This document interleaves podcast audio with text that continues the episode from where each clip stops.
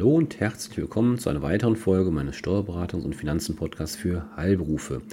Mein Name ist Carsten Sambale-Becker. Ich bin Steuerberater mit einer Kanzlei in Aachen und möchte Sie heute über das Thema elektronische Betriebsprüfung informieren, weil da gibt es Neuheiten.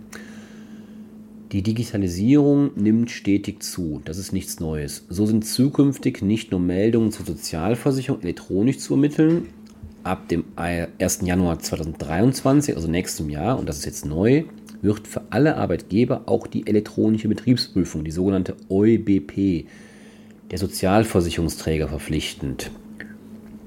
Für diese EuBP müssen Arbeitgeber aber bereits zum 1. Januar 2022 die begleitenden Entgeltunterlagen in elektronischer Form führen. Arbeitnehmer, aber auch andere zuständige Stellen, wie zum Beispiel die Krankenkassen, müssen dem Arbeitgeber daher begleitende Entgeltunterlagen, das können zum Beispiel Studentenbescheinigungen sein von Werkstudenten oder Nachweis der Elterneigenschaft, diese müssen in elektronischer Form zur Verfügung gestellt werden.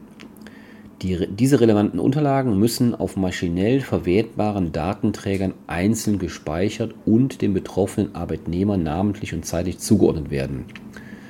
Erlaubt sind PDF, und oder Bilddateien im Format JPEG, BMP, PING oder TIFF. Für PDF-Dateien ist das Einbinden von Online-Signaturen und Transfermerken, Transfervermerken sowie Formularfeldern zulässig. Eine nachträgliche Veränderung der Unterlagen muss jedoch ausgeschlossen sein. Zusätzliche Anforderungen gelten dabei für Unterlagen, für die die Schriftform vorgeschrieben ist. Dazu gehören insbesondere Arbeitsverträge, Anträge auf Befreiung von der Versicherungspflicht oder auch Verzichtserklärungen. Soll für diese Unterlagen die eigenhändige Unterschrift durch, das elektronische, durch die elektronische Form ersetzt werden, muss der Aussteller der Erklärung seinen Namen hinzufügen und das Dokument mit einer qualifizierten elektronischen Signatur versehen.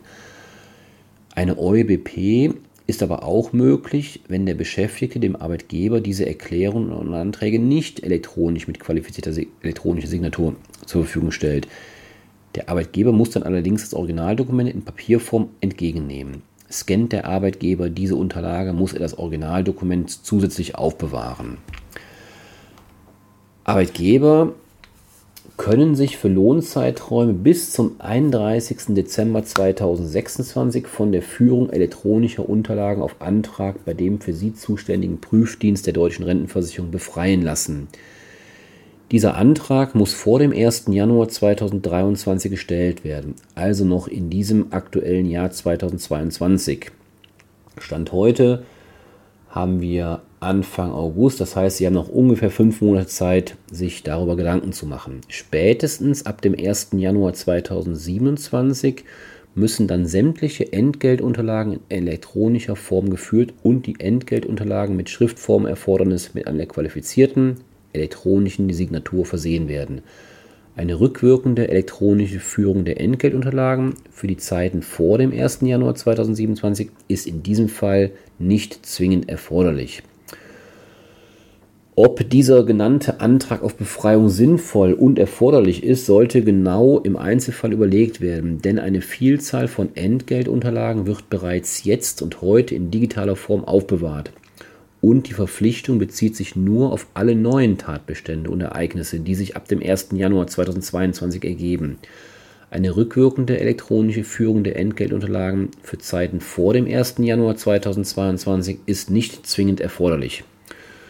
Zudem ist die vormals zitierte qualifizierte elektronische Signatur bis Ende 2026 nicht zwingend erforderlich, wenn das unterschriebene Originaldokument vorgehalten wird.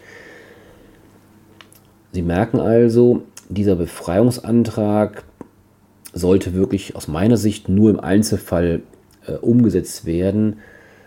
Ich hatte es ja eingangs gesagt, das war mein Eingangsstatements, die Digitalisierung nimmt zu. Und ich denke, der Zeit, die, es ist die, an der Zeit, auch da mit der Zeit zu gehen, sozusagen, um die Dinge elektronisch abzulegen. Das ist für alle Beteiligten aus meiner Überzeugung vorteilhaft. Ähm, sie sind einfach unabhängiger in der Ablage, sie kommen jederzeit an die Unterlagen dran, passwortgeschützt natürlich in der Regel. Ähm, und so ist es aus meiner Sicht für alle Beteiligten einfach praktikabler. Allerdings natürlich wird es auch die Fälle geben, die das Papier hochleben lassen wollen und die sollten sich überlegen, mache ich den Antrag auf Befreiung, ja oder nein und muss mich dann eben auch mit den entsprechenden Details auseinandersetzen. Meine ganz klare Empfehlung, lassen Sie es sein mit der Befreiung, machen Sie, so wie das der Gesetzgeber vorsieht, die elektronische Ablage, Aufbewahrung etc., weil da aus meiner Sicht die Vorteile überwiegen. Ja, mit diesem Schlussstatement möchte ich Sie in den Freitagnachmittag entlassen.